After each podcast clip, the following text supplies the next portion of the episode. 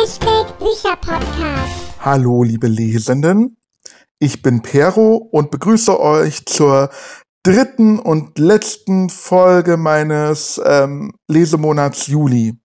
Ich habe ja diesen Monat einen Dreiteiler draus machen müssen, beziehungsweise ähm, aus dem Monat Juli einen Dreiteiler machen müssen, weil ich 30 Werke gelesen habe. Und das ist jetzt der letzte Teil, der dritte Teil. Und ich bin echt froh, dass das jetzt irgendwie über die Bühne gegangen ist, weil ich glaube, so chaotisch war es lange nicht mehr in meinen Podcasts. Ich habe jetzt auch für diese Folge tatsächlich alle Fenster und Türen geschlossen, damit nicht so viele Außengeräusche im Hintergrund zu hören sind, kein Auto mehr vorbeifährt und so. Ventilator ist auch ähm, aus, so dass ich in meiner in meinem eigenen Schweiß jetzt hier schmore extra für euch, um diese Folge hier aufzunehmen. Aber was tut man nicht alles, um ein bisschen gute Qualität reinzubringen, wenn man das bei mir überhaupt so sagen kann? Auch jetzt im dritten Teil stelle ich euch zehn Werke vor. Darunter sind tatsächlich drei Hörbücher. Und ich bin ja eigentlich nicht so der Hörbuchhörer, aber ich habe das ganz neu für mich entdeckt und vielleicht bleibe ich auch dabei. Dann habe ich zwei Comics oder Graphic Novels oder sogar einen Comic Strich Graphic Novel und ein Graphic Diary gelesen. Also jetzt hau ich hier aber mit den ähm, Unterteilungen raus und drei Manga. Genau. Und die gehe ich jetzt nacheinander durch. Also es ist alles wieder bunt gemischt dabei. Und ähm, bei den Romanen, Schrägstrich, Belletristik-Sachen unterteile ich jetzt nicht unter Hörbuch und physisches Buch, sondern ich gehe die einfach in der Reihenfolge durch, wie ich sie auch gelesen habe. Und das erste Buch, was ich ähm, Nein, das war gar nicht das erste Buch im Juli. Ähm, das war das elfte Buch, wenn man es dann so will, was ich im Juli gehört habe, ist das Hörbuch Forever, solange wir uns halten, von Tommy Herzsprung. Wie gesagt, ein Hörbuch. Das Hörbuch hatte ich gewonnen beim Lab Book Festival, wozu ich ja auch eine Folge gemacht habe. Und das Buch ist, ähm, wo ist denn das erschienen? Das habe ich mir gar nicht notiert. Ich muss mal gerade nachschauen, ob das ein äh, BOD-Buch ist oder nicht. So, jetzt muss ich hier ein bisschen suchen. Ähm, hm, hm, hm.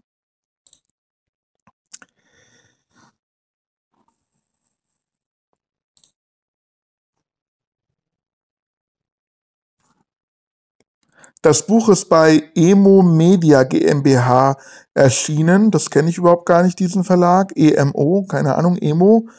Ich weiß es nicht. Und das Hörbuch, was ich gelesen, äh, gehört habe, ist. Wo ist das erschienen? Ich weiß es nicht. Es gibt keinen Verlag. Kann ich nicht sagen. Ähm, ich weiß aber, dass es exklusiv. Oh nee, Quatsch, es ist gar nicht exklusiv. Es ist ja bei Audible erschienen. Genau, Audible, aber es gibt es auch bei Bookbeat, so viel ich gesehen habe. Und zu Bookbeat komme ich gleich.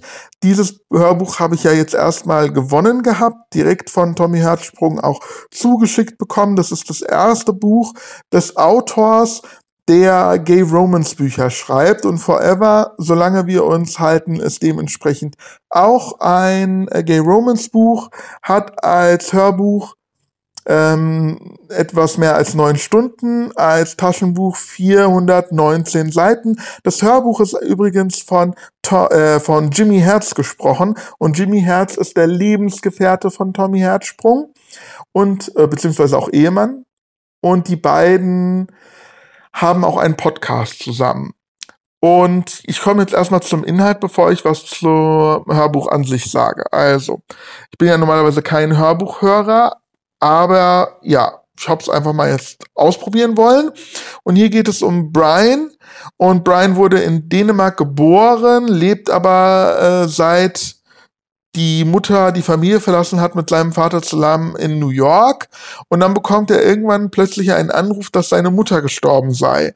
Und er will jetzt seiner Vergangenheit auf die Spur kommen und reist deswegen nach Dänemark. Und äh, dort trifft er auf allerhand Menschen, die zusammen in einem, ja, sie nennen es, ähm, wie nennt man denn sowas?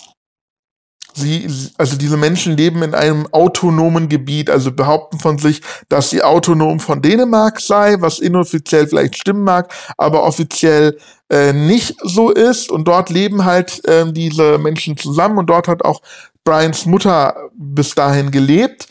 Und Brian lernt halt die Menschen dort kennen und was sie für Probleme haben und äh, lernt auch einen Mechaniker, glaube ich, kennen, der, wie heißt er denn? Äh, like, glaube ich, heißt er.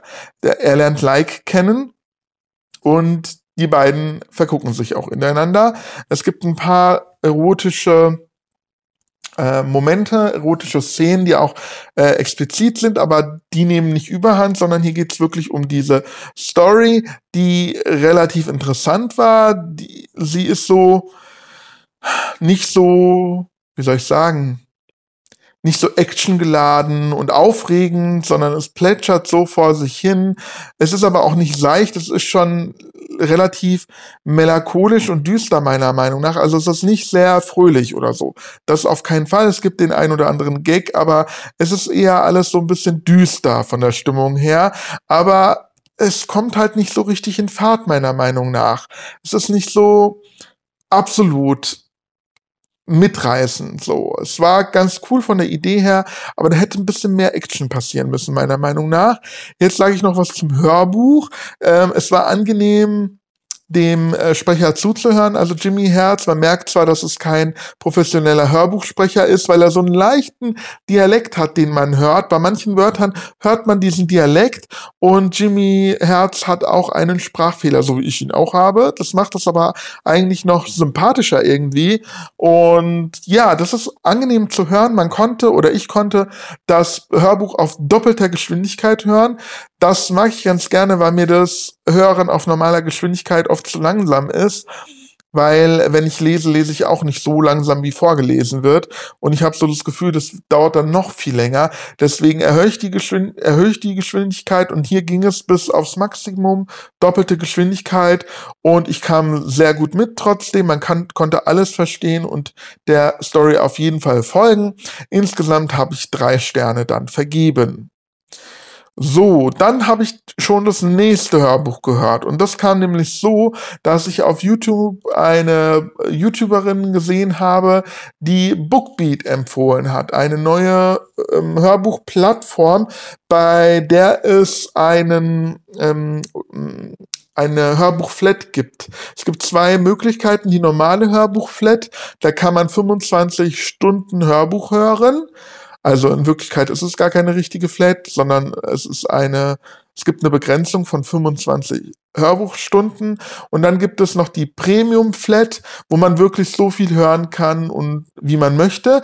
Die erste Variante kostet, kostet glaube ich, 9,99 Euro im Monat und die zweite Variante kostet 19,99 Euro im Monat. Und äh, diese YouTuberin, Paddy Loves Books heißt sie übrigens, hat einen Rabattcode rausgehauen, wo man halt diese Plattform vier Wochen lang kostenlos im Premium Abo testen kann. Und das habe ich halt ausgenutzt. Ich dachte, ich probiere das jetzt einfach mal aus. Nachdem ich Tommy Herzsprung als Hörbuch gehört habe und es äh, gut funktioniert hat, habe ich gedacht, probiere ich das mal aus. Und bisher bin ich auch richtig begeistert weil ich das Gefühl habe, ich kann äh, einige Bücher relativ äh, schnell durchhören und vor allem habe ich das mir besorgt, weil ich schon lange die Känguru-Chroniken hören möchte. Da komme ich auch noch später dazu. Den ersten Teil habe ich nämlich gehört. Ich hatte damals schon mal im Auto von Freunden das mit angefangen zu hören und es hatte mir so gut gefallen, dass ich das unbedingt nochmal hören wollte. Und ja, das Probeabo lohnt sich, weil ein Hörbuch, glaube ich, der Känguru-Chroniken kostet schon alleine 15 Euro. Und jetzt habe ich das quasi durchgehört und dann habe ich noch dieses Buch, zu dem ich jetzt komme, durchgehört. Damit habe ich schon zwei Bücher durchgehört. Damit hätte sich der Preis schon rentiert. Und wahrscheinlich wird das auch nicht das einzige bleiben. Vor allem hat es so eine große Auswahl, dieses Bookbeat, dass ich ähm, auch mal in andere Hörbücher reinhören konnte und dann kann man auch entscheiden, ob das was für einen ist oder eben nicht, wenn man das Premium-Abo hat. Also irgendwie finde ich das ganz cool und ich werde es jetzt vor allem, äh, wenn mein Urlaub vorbei ist, mal ausprobieren auf dem Weg zur Arbeit, weil ich fahre mit der Bahn und normalerweise lese ich da immer. Und jetzt probiere ich das mal aus mit dem Hörbuch, weil dann kann ich einfach die ähm, Stöpsel in die Ohren stecken und muss gar nicht irgendwie ein schweres Buch mit rumschleppen. Äh, das werde ich unbedingt jetzt mal ausprobieren. Ich habe äh, auf jeden Fall als allererstes Wie man 13 wird und überlebt von Pete Johnson gehört. Das ist ein Kinderbuch ähm, im Silberfisch Verlag erschienen. Ich bin mir jetzt aber gerade nicht sicher, ob das nur der Hörbuchverlag ist. Ähm, und dieses Hörbuch hatte, glaube ich, äh, wenn ich mich nicht irre, ich weiß es gerade gar nicht, ich muss mal kurz nachgucken. Also es hatte nur zwei Stunden 15, also es ist ein relativ kurzes Buch, ein kurzes Kinderbuch, zwei Stunden 15 auf doppelter Geschwindigkeit. Das hat auch wieder super geklappt. Ähm, da war ich quasi nach einer Stunde durch mit dem Hörbuch. Das heißt, ich habe ein Buch innerhalb von einer Stunde weggehabt. Also das war auch der Grund, warum ich so viel geschafft habe in dem Monat, weil ich eben drei Hörbücher auch noch hören konnte.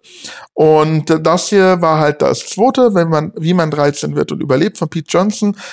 Darin geht es um äh, Marcus, der seinen 13. Geburtstag feiert und erfährt, dass er ein Halbvampir ist. Erst kann er das gar nicht glauben. Ähm, als er dann merkt, dass es doch wahr ist, will er gar nicht so weit gehen. Also er will gar keine Wandlung vollziehen. Er will äh, Mensch bleiben. Und das hat natürlich mit einigen Folgen, äh, also einige mit einigen Konsequenzen und Folgen muss er rechnen. Es gibt ein paar, ja, chaotische Momente, sage ich jetzt mal so. Sehr viel Witz ist dabei und ein super schönes, amüsantes, ja, auch spannendes Kinderbuch, wie ich finde. Also ich werde auf jeden Fall auch Teil zwei und Teil drei, wenn es nicht sogar schon vier Teile gibt, äh, lesen oder hören, mal sehen. Aber das hat mich auf jeden Fall so begeistert, dass ich fünf Sterne vergeben habe. Also das ist ein wirklich schönes Kinderbuch. Bevor ich zum äh, Hörbuch, also zu den Känguru-Chroniken komme, noch zwei andere Bücher. Ich habe dann äh, den ersten Band der Cold-Blooded-Reihe, Der Geschmack von Blut und Schatten von Martin Ganjacic, ähm, gelesen. Das ist ein äh, Newcomer-Autor, den ich, äh, dem ich auf Instagram folge, den ich total sympathisch fand. Und er hat immer von seinem Buch gesprochen, dass ich mir halt sein Buch vorbestellt hatte. Und dann gab es auch einige gemixt dazu, ein paar schöne Sachen. Es war ganz äh, schön gemacht. Und ja, da war ich mal ein bisschen gespannt, weil das sollte ein Fantasy-Buch sein, was aber ja queere Charaktere hat. Also Charaktere aus der LGBTQ-Community, wo Love is Love halt wirklich gelebt wird, so ungefähr. Und trotzdem das nicht jetzt Hauptthema unbedingt sein sollte, sondern es geht halt auch vor allem um die Story. Das Buch ist ähm, bei Nova MD entschieden. Das ist, glaube ich, nur so ein Druckverlag, ich weiß es jetzt nicht so genau. Also Martin Ganjacic zählt sich zu den Self-Publishern auf jeden Fall. Das Buch hat 460 Seiten und ist, wie gesagt, der erste Band einer meines Wissens Trilogie. Es geht um Grayson und Grayson ist ein Mensch, der sehr viel Pech hat in seinem Leben und dann gehört er auch noch zu den fünf Prozent der Menschen, die für Schattenwesen vogelfrei sind. Das heißt, Schattenwesen wie Vampire, Wandler, ähm, Werwölfe, Hexen dürfen Jagd auf ihn machen und ihn einfach töten innerhalb eines Jahres. Wenn er das Jahr lebend übersteht, ist er auch wieder ähm, frei sozusagen. Ja, aber was soll ich sagen? Ich spoiler jetzt auch nicht, wenn ich sage, dass er ziemlich gleich am Anfang stirbt. Aber das ist nicht das Ende des Buches, sondern erst der Anfang. Denn ähm, Grayson erfährt durch den Tod quasi etwas, beziehungsweise auch durch andere Menschen dann später etwas, denn er ist ähm, gar kein Mensch. Ja, er ist nämlich auch ein Schattenwesen. Was für ein Schattenwesen er ist, müsst ihr selber herausfinden, wenn ihr das Buch lesen wollt. Am Anfang, also das, was ich jetzt alles erzählt habe, was am Anfang passiert, das war so unheimlich frisch. Es war gut geschrieben. Also Martin Ganjaci kann auf jeden Fall super gut schreiben. Äh, er kann es bildlich darstellen. Ähm, er kann Atmosphäre schaffen. Das fand ich so toll. Die Charaktere haben Witz. Also er ist nicht der Einzige. Es gibt noch einen zweiten Protagonisten, ähm, dessen Name mir jetzt gerade entfallen ist im, im Eifer des Gefechts. Ja, ist ja auch egal. Auf jeden Fall gibt es noch einen zweiten Protagonisten. Manche Kapitel sind nämlich aus dessen Sicht geschrieben. Und die Charaktere, Figuren, die sind auch super toll dargestellt, witzig, frisch, ja, innovativ fand ich das. Dann geht aber die Handlung äh, los, das Buch schreitet voran und Grayson will seinem Leben auf die Spur kommen, den Geheimnissen seines Lebens, ähm, ja, seiner Vergangenheit auch so ein bisschen auf die Spur kommen. Und das ist ziemlich langatmig. Es wird sehr viel erklärt. Das Buch besteht quasi nur aus Erklärungen aus seiner Vergangenheit. Das Ganze ist sehr kompliziert. Es kommen immer mehr neue Figuren hinzu. Irgendwann hatte ich überhaupt gar keinen Überblick mehr, wie viele Figuren da eigentlich mitspielen. Ähm, man muss sich quasi richtig konzentrieren, wenn man das lesen möchte. Und das fällt mir schwer, wenn halt, es gibt Action-Momente, wo auch gekämpft wird und so, aber die sind halt so random meiner Meinung nach und kommen auch nicht so häufig vor. Meistens erfährt Grayson die Informationen seiner Vergangenheit, also diese Erklärungen bekommen wir über Dritte. Also es ist nicht so, dass Grayson Sachen herausfindet, also er findet sie schon heraus, aber immer durch das Treffen auf andere Figuren, die ihm dann was erzählen. Oder andere Figuren reisen irgendwo hin, um Informationen zu bekommen und bringen sie ihm dann. Und das, also mir würde eher gefallen, wenn die eigentliche Handlung voranschreitet und nicht irgendwas aus der Vergangenheit erzählt wird. So. Und dann nur erzählt wird, statt dass es passiert. Also es wird dann erzählt, das und das und das ist passiert, statt dass es in dem Buch passiert. Und das ist dann halt so ein bisschen öde muss ich sagen. Das hat mich dann bis zum Schluss ein bisschen gequält, bis ich das durch hatte. Ich habe es durchgezogen. Es hat von mir zwei Sterne bekommen, weil eben der Schreibstil so toll ist und ähm, ja, der Anfang so gut ist. Aber danach leider hat es mir nicht so gut gefallen. Das ist leider ein bisschen schade. So, jetzt kommen wir zum letzten. Nee, Quatsch ich bin heute richtig langsam. Ich habe schon über eine Viertelstunde geredet und habe erst drei Bücher abgearbeitet. Oh je, oh je, ich muss mich beeilen. Das vierte Buch, was ich gelesen habe, ist ein Teil der Fear Street-Reihe von R.L. Stein. Tödliche Lüge ist der Titel. Fear Street habe ich bis jetzt noch nicht gelesen. Ich kenne die Gänsehautbücher von R.L. Stein, also einige davon. Aber Fear Street hatte ich noch nicht gelesen. Die Gänsehautbücher ähm, sind ja eher was für Kinder und diese Fear Street eher für jüngere Jugendliche. Ich würde so sagen 13, 14 vielleicht. Ähm, ja, und da war ich mal gespannt, wie das äh, sein wird. Das hat mir eine Freundin ausgeliehen. Das Buch ist im Löwe Verlag erschienen und hat 160 Seiten. Tödliche Lüge ist, wie gesagt, der Titel. Und es geht um ähm, Becker. Und Becker hat zwei beste Freundinnen und ist eine ganz normale Schülerin. Und eines Tages taucht irgendein Mädchen plötzlich in ihrem Zimmer auf und stellt sich als Honey vor und behauptet, sie wäre Beckers ehemalige beste Freundin, die irgendwann weggezogen sei und jetzt wieder da ist und Becker ist jetzt wieder ihre beste Freundin. Und Becker kennt dieses Mädchen gar nicht. Die, ähm, sie und ihre beiden besten Freundinnen, also die eigentlichen besten Freundinnen, kommen dann darauf, dass Honey in ihrer Grundschulklasse war, aber das war eher so ein unscheinbares Mädchen, eine Außenseiterin, mit der die sie überhaupt nichts zu tun hatten. Und Becker hatte auch nichts mit ihr zu tun. Aber Honey behauptet das felsenfest und schleicht sich komplett in ihr Leben ein. Das heißt, sie steht plötzlich in ihrem Haus, ohne ähm, ja hereingelassen worden zu sein. Sie nimmt sich einfach Beckers Klamotten, sie lässt sich ihre Frisur nach Beckers Frisur ähm, schneiden und ist halt auch total eifersüchtig auf ihre eigentlichen besten Freundinnen. Und da wird's halt äh, dann auch spannend, denn Honey will halt quasi sich so in Beckers Leben reinschleichen und ähm, ihr sind keine Mittel recht, sagt man es so? Ihr sind alle Mittelrecht, sagt man so rum. Ihr sind alle Mittelrecht, um das zu schaffen. Und Becker kommt Honey halt so nach und nach auf der Schliche.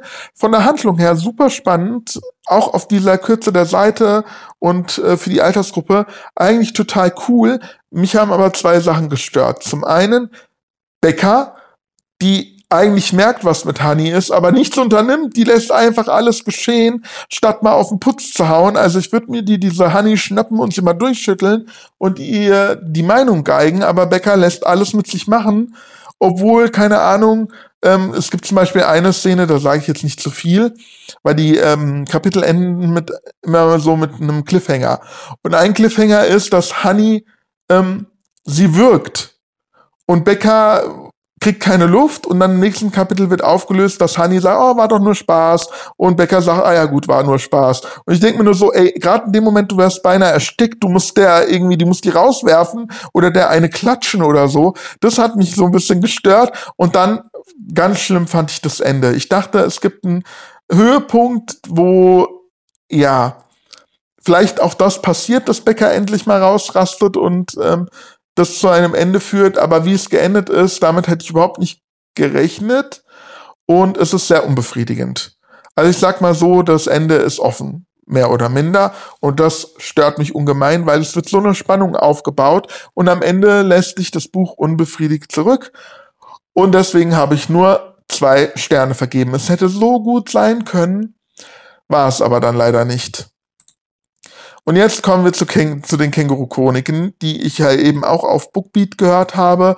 Die Känguru-Chroniken von Marc-Uwe Kling erschienen im Hörbuch Hamburg Verlag scheinbar. Ich weiß nicht, in welchem Buchverlag die Bücher erschienen sind. Deswegen kann ich auch nicht sagen, wie viele Seiten das hat. Aber ich glaube, als Hörbuch hat das ungefähr zehn Stunden. Ähm, ich habe es nicht auf doppelter Geschwindigkeit gehört, weil ich äh, das auf der Autofahrt ähm, Richtung meines Urlaubs und zurück und so gehört habe, zusammen mit meinem Schatz. Und deswegen auf normaler Geschwindigkeit. Und ja, man kennt bestimmt die Känguru-Chroniken. Es geht darum, Marc Uwe ist ein Kleinkünstler, so ein bisschen schriftstellerisch tätig oder auch, er hat auch eine Band und er erzählt aus seiner Perspektive, was ihm alles mit dem Känguru passiert. Und es fängt halt so an, dass das Känguru ähm, als Nachbar einzieht in Mark-Uwes Haus und sich bei ihm Sachen leihen möchte, für, um Pfannkuchen, glaube ich, zu machen. Und äh, sich dann quasi komplett in Mark-Uwes Wohnung einquartiert. So, und das Känguru ist halt ein ganz normales Känguru. Und das ist irgendwie witzig, weil es so dargestellt wird, als wäre das nur das Normalste von der Welt, da es das Känguru ein Känguru ist. Und Mark Uwe, und das ist, glaube ich, das Besondere an dem Buch, dass man es eben als Hörbuch hören muss, weil Mark Uwe das mit seiner Stimme so gut macht. Erstens weiß er, wann er die Pausen setzen muss, wie er eine Pointe bringen muss und die Stimme des Kängurus kann er super machen. Ich glaube, als Buch wirkt das gar nicht so gut. Deswegen bin ich froh, dass ich das als Hörbuch gehört habe. Es ist eine Live-Lesung, das heißt, man hört auch das Publikum, wie es applaudiert oder klatscht und so oder lacht. Und deswegen ist man total in dieser Atmosphäre drin. Das ist ähm, auch nicht so platte Komik, sondern es ist schon ähm, anspruchsvolle Komik meiner Meinung nach oftmals, weil es auch oft politisch ist oder gesellschaftlich, sozial relevant. Das Känguru ist nämlich ähm, nicht nur sehr linkspolitisch, sondern auch sehr anarchistisch und das ist einfach witzig. Es ist einfach, man muss, muss es hören. Es gibt einige Momente, wo es halt wirklich richtig tiefpolitisch wird, wo ich halt dann auch nicht mehr durchgeblickt habe, weil ich nicht so der politische Mensch bin. Ich bin einigermaßen politisch gebildet, aber eben ich kenne nicht alle Politiker auf dieser Welt, muss ich gestehen. Und deswegen habe ich das dann teilweise nicht verstanden. Insgesamt habe ich vier Sterne gegeben und ich bin auch schon beim zweiten Teil jetzt gerade dran, weil es halt so gut war und ich das gerne höre. Und ja, deswegen auf jeden Fall eine Empfehlung. Jetzt komme ich noch zu den fünf Comics und Manga, die ich gelesen habe. Und da muss ich mich jetzt ein bisschen kürzer fassen, sonst wird es heute hier nichts mehr. Als erstes möchte ich Pokémon Meister Detektiv Pikachu von Brian Bucaletto und Nelson Daniel vorstellen. Das ist im Panini Verlag erschienen, hat 112 Seiten und ist quasi die Adaption als Comic zum Film. Es gibt ja diesen Film Meister, Pokémon Meister Detektiv Pikachu, der mir gut gefallen hat und das ist hier quasi eins zu eins die Comic-Adaption. Und da ist es ein bisschen gewöhnungsbedürftig, dass es eben ein amerikanischer Comic ist und kein Manga. Das ist nämlich halt von der Art, erstmal ist es komplett bunt und die Figuren sind anders gezeichnet als in so einem Manga. Und das hat mir schon gut gefallen. Also grafisch hat mir das sehr, sehr, sehr gut gefallen. Inhaltlich ist es eben genau das gleiche wie im Film. Der Film hat mir gut gefallen. Hier kommt es halt nicht, das, was im Film, was den Film so besonders gemacht hat, kommt halt als Comic nicht so rüber, weil im Film ist halt das Besondere, dass man die Pokémon als 3D-Animation in der realen Welt sieht. Und als Comic kennt man das, glaube ich, eher schon mal durch die Manga halt. Deswegen ist es nicht mehr so toll. Es ist grafisch total toll, aber halt vom Inhalt her ist es halt bisschen lahm vielleicht. Das funktioniert als, äh, als Film besser. Deswegen habe ich drei Sterne vergeben. Dann habe ich gelesen das Graphic Diary von das Tagebuch der Anne Frank von Ari oder Ari Vollman und David Polonski. Das ist quasi das Tagebuch der Anne Frank, wie der Titel schon sagt, nur als Graphic Novel, beziehungsweise sie nennen das Graphic Diary, weil es eben Tagebuch in grafischer Weise dargestellt ist. Und ich finde die Zeichnungen sehr passend, weil sie eben nicht so comichaft, doch, die sind schon comichaft, aber man hätte ja auch viel buntere Farben nehmen können, wie Baldona Duck oder Mickey Mouse, und es hätte überhaupt nicht gepasst, sondern die Farben sind eher so ein bisschen gedeckter. Ähm, es wirkt ein bisschen atmosphärischer dadurch, kann ich sagen. Das Buch ist im Fischer Verlag, S. Fischer Verlag erschienen, hat 160 Seiten und es ist einfach genauso toll wie das Tagebuch der Anne Frank an sich. Natürlich kann man nicht alles abbilden, was im Tagebuch ähm, geschrieben steht, sondern viele Dinge wurden zusammengefasst. Ähm, es wurden exemplarisch teilweise Tage herausgenommen und nicht alle Seiten wurden quasi bebildert. Manche Tagebucheinträge wurden auch einfach komplett reingesetzt in das Buch. Also man findet dann komplette Seiten aus dem Tagebuch mit vielleicht einer Illustration oder eben einfach nur mit einer anderen Hintergrundfarbe oder so. Das Buch ist halt komplett bunt durchweg von vorne bis hinten. Es hat mir sehr gut gefallen. Ich könnte mir vorstellen, dass das Buch gerade was vielleicht für jüngere Leser ist, um an das Thema heranzuführen.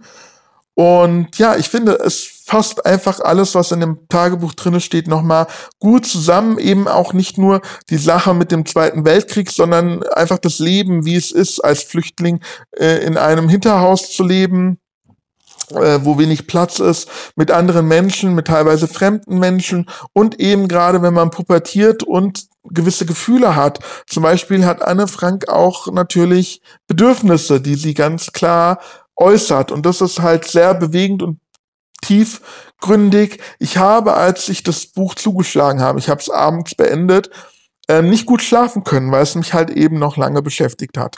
Ich habe fünf Sterne vergeben, top Graphic Novel, Top Graphic Diary. Also auf jeden Fall eine Empf Empfehlung. Dann habe ich ähm, den Manga gelesen, When a Man Loves a Man, A Hunt for Passion von Yuka Nita. Ich glaube, es ist der erste Band an einer Reihe, wobei es auch meiner Meinung nach als ähm, Einzelband durchaus funktioniert. Es geht um Rio und Rio ist Host in einem Club man könnte auch sagen Callboy und verdient sein Geld damit, dass er mit äh, Frauen Sex hat. Und sein äh, guter Freund Takaki ist die Nummer eins in diesem Club. Also ja, und ähm, Takaki steht auf Rio. Nee, warte mal, jetzt bringe ich was durcheinander. Äh, ich bin gerade nicht mehr sicher. Ähm, doch, Takaki steht auf Rio, genau. Der will unbedingt was von ihm, aber Rio ähm, lehnt ihn eigentlich ab, weil er sagt, ähm, er steht nur auf Frauen, fängt aber dann tatsächlich auch was mit einem Mann an. Ich möchte jetzt nicht zu sehr ins Detail gehen, aber er wird dann auch von einem Mann bezahlt sozusagen. Und ja, diese, dieser Manga ist in Kapiteln erzählt, wobei jedes Kapitel als Short Story angesehen werden kann, als Kurzgeschichte, weil jedes Kapitel eine abgeschlossene Geschichte über die beiden erzählt. Und das finde ich halt gut. Man kann nach diesem Manga quasi aufhören. Kritikpunkt ist auf jeden Fall, dass die ähm, Sprach Sprechblasen keine Zuordnung haben. Also stellt euch Sprechblasen vor in einem Comic, die haben ja meistens noch so ein Pfeil oder wie nennt man denn das so, so eine Spitze, die zu dem, zu der Person zeigt, die gerade sich äußert, äußert. Das gibt es hier nicht. Hier sind die Sprechblasen einfach abgeschlossene Kreise sozusagen. Und ähm, man weiß manchmal nicht, wer gerade spricht. Das war oftmals irritierend. Der Zeichenstil ist ganz nett, wobei ich den Eindruck habe, dass jede Figur gleich aussieht und sich nur durch die Frisur unterscheidet. Und da hätte ich mir auch ein bisschen mehr Variation gewünscht. Ich finde, als Einzelband ist es in Ordnung. Ich glaube, ich werde die Reihe nicht weiterlesen. So gepackt hat es mich dann doch nicht. Ähm, ich habe dem Manga drei Sterne gegeben. Dann, wie letzte Woche angekündigt, habe ich den siebten Band der Wedding Peach Reihe gelesen. Das ist jetzt wirklich der letzte Band. Band, nicht Band, Band. Flitterwochen von Tsukihiro Tomita und Naoya Sawa. Und ähm, ich habe ja letztens mal gesagt, dass das sechste Band eigentlich das Finale der Reihe ist. Wozu gibt es jetzt eigentlich einen siebten Band? Das frage ich mich immer noch. Denn der siebte Band erzählt die ganze Geschichte der ganzen Reihe noch einmal in Kurzfassung. Also es wird genau die gleiche Geschichte nochmal erzählt. Es gibt einige Personen, die nicht auftauchen, weil dafür kein Platz ist. Einige Handlungen werden ausgelassen und es ist einfach viel kürzer und manche wichtigen Details werden rausgelassen.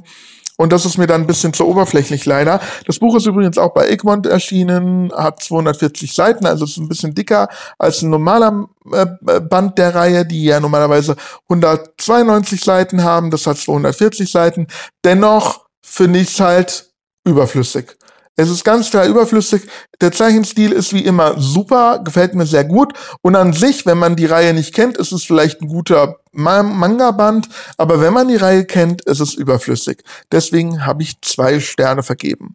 Das letzte Buch, worüber ich reden möchte, ich habe schon über eine halbe Stunde geredet wieder mal, ist der zweite Band der Dragon Ball-Reihe, den ich auch noch in dem Monat gelesen habe. Den ersten Band hatte ich letztes Mal vorgestellt. Der zweite Band trägt den Titel Der Meister des Kamehameha von Akira Toriyama und äh, Bulma und Son Goku sind nach wie vor auf der Suche nach den Dragon Balls und treffen ähm, unter anderem auf äh, den Rinderkönig, der dessen, ja, der lebt auf so einem äh, Insel oder was ist das, auf so einem Berg. Und der Vulkan ist ausgebrochen oder jedenfalls ähm, speit er Feuer und Son Goku soll halt helfen, dieses Feuer zu löschen und so weiter und soll dann deswegen den Herrn der Schildkröten holen. Später treff, trifft die Gruppe auf Prinz Pilaf. Das, äh, der ist bestimmt auch bekannt, wenn man den Anime kennt. Und Prinz Pilaf will die Weltherrschaft, deswegen braucht er die sieben Dragon Balls und auch den müssen sie irgendwie aufhalten. Alles ist wieder super, super witzig, wieder mit meinem Humor, auch wenn er teilweise niveaulos ist. Das sind wieder so sexistische Witze dabei, aber irgendwie finde ich das witzig. Das, der Band ist bei Carlsen erschienen, hat 189 Seiten und hat von mir wie der erste Band auch fünf Sterne bekommen. Und jetzt kommen wir noch zur Frage der Woche und dann bin ich durch mit dem Lesemonat endlich. Die Frage der Woche. Ich habe wieder meine Follower auf Instagram gefragt. Dort heiße ich übrigens Buecha Podcast. Je mehr Bücher im Monat gelesen werden, desto besser. Würdest du der Aussage zustimmen? Weil ich ja jetzt so viele Bücher gelesen habe in dem ähm, Monat. Und ich habe auch immer das Gefühl, dass die Blogger, Bookstagrammer, Booktuber sich darum betteln werden, mehr Bücher gelesen hat. Also da habe ich oft den Eindruck, dass die Leute äh, sich was beweisen müssen, wenn sie irgendwie 40 Bücher in einem Monat gelesen haben. Und jetzt habe ich auch mal 30 Werke gelesen und bin ganz stolz darauf, aber ich glaube, ich würde es nicht nochmal tun oder ich habe es nicht vor, das noch weiterhin so zu tun, weil andere Hobbys dadurch tatsächlich gelitten haben, meiner Meinung nach. Naja, auf jeden Fall habe ich gefragt, ob ähm, meine Follower dieser Aussage zustimmen würden und 22 Prozent haben tatsächlich mit Ja geantwortet und 78 Prozent zum Glück mit Nein. Also 78 Prozent äh, finden es so wie ich eigentlich egal, wie viel man gelesen hat. Hauptsache, man hat gelesen. Und wenn man einfach mal auch mal nicht gelesen hat, ist es auch in Ordnung. Jeder hat seine Hobbys. Und 22 Prozent finden tatsächlich, ja, man muss so viel lesen wie möglich anscheinend. Das ist, ähm, also ich habe damit gerechnet, dass es zugunsten von Nein ausgeht, aber ich habe mir irgendwie erhofft, dass alle Nein sagen, aber 22 Prozent haben Ja gesagt. Sehr äh, krass. Naja, aber jedem das seine. Wenn jemand irgendwie diesen Wettbewerb braucht oder so, soll es mir recht sein. Und jetzt bin ich durch. Ich kann nicht mehr. Ähm, ja, danke fürs Zuhören und ich hoffe, ihr schaltet nächste Woche wieder ein.